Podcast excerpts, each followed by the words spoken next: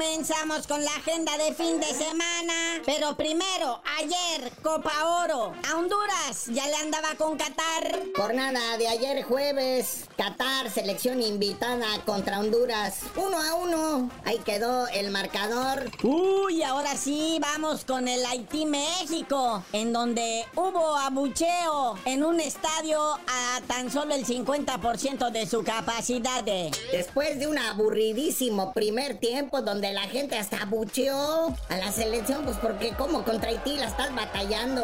Pero entrandito en el segundo tiempo, papá, al minuto 46, un minuto se jugaba. En el segundo tiempo, Henry Martin anota, descuenta por México. Luego Ricardo Ade de Haití anota al minuto 56 en, la, en su propia portería. Entonces México ya iba ganando 2 a 0. Luego el Coco de México, el balón parado, en una jugada balón parado Haití le hace un gol al minuto 78, pero luego al 83, o sea, a los 5 minutos el Chasquito Jiménez descuenta por México con este marcador 3-1. ¡Ay México! Pero ahí va, ahí va, es la Copa Oro. Y hoy se sigue jugando. Continuando con esta jornada 2, Martinica contra Panamá a las 4 y media y a las 6 y media El Salvador contra Costa Rica. Sabadito, 5.30 de la tarde, Cuba contra Guadalupe. Que yo creo que se va a entretener usted más si mira a los chamacos de la cuadra jugando. Continuando con más de la jornada sabatina, 7.30 de la tarde, Guatemala contra Canadá.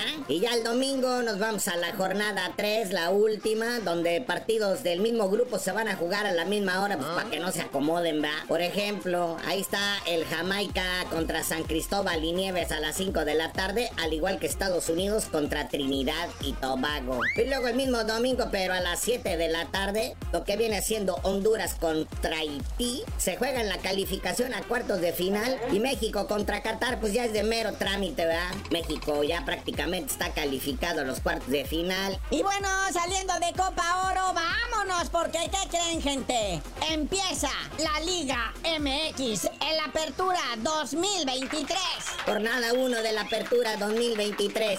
Abriendo el primer partido, bueno, son dos a la misma hora, ¿va? Ahí está el América Bravos, desde el Estadio Azteca. Luego a las 9 de la noche con 10 minutos, el Cholos contra Pumas desde Tijuana. El sábado, 7 de la tarde, el campeón Tigres recibiendo a la Franja del Puebla. Además de la presentación en su casa, luego de tremendo fracaso temporada anterior, el Mazatlán FC va, recibe al Pachuca, que ya saben cómo es respondón. Para el sábado, a las 5 de la tarde, mi gente, el Atlético San Luis contra el Rayados. Jornada dominical, juego tradicional al mediodía desde el Nemorio 10, Toluca enfrentando al Necaxa. Y a las 7 de la tarde el Santos Laguna al Gallos Blancos del Querétaro, ¿no? Bueno. Y a las 9 de la noche la incógnita se va a desvelar. El Atlas recibe a la máquina. Y va a haber Monday Night Football el lunes en la nochecita, eso de las 8. El León recibe a las Chivas. No sin antes olvidar el dominguito, eh, tempranito a las 7 de la mañana, Checo Pérez se va a jugar en la Fórmula 1 el Gran Premio de Austria, allá en el Red Bull Ring. Pero pues ya nos vamos porque hay un montón de que hacer y mira, nada más es tardísimo. Pero pues ya tú no sabías de decir por qué te dicen el cerillo. Hasta que le pongan 25, 26 o 28 horas al día porque no alcanza el tiempo para ver tanto deporte.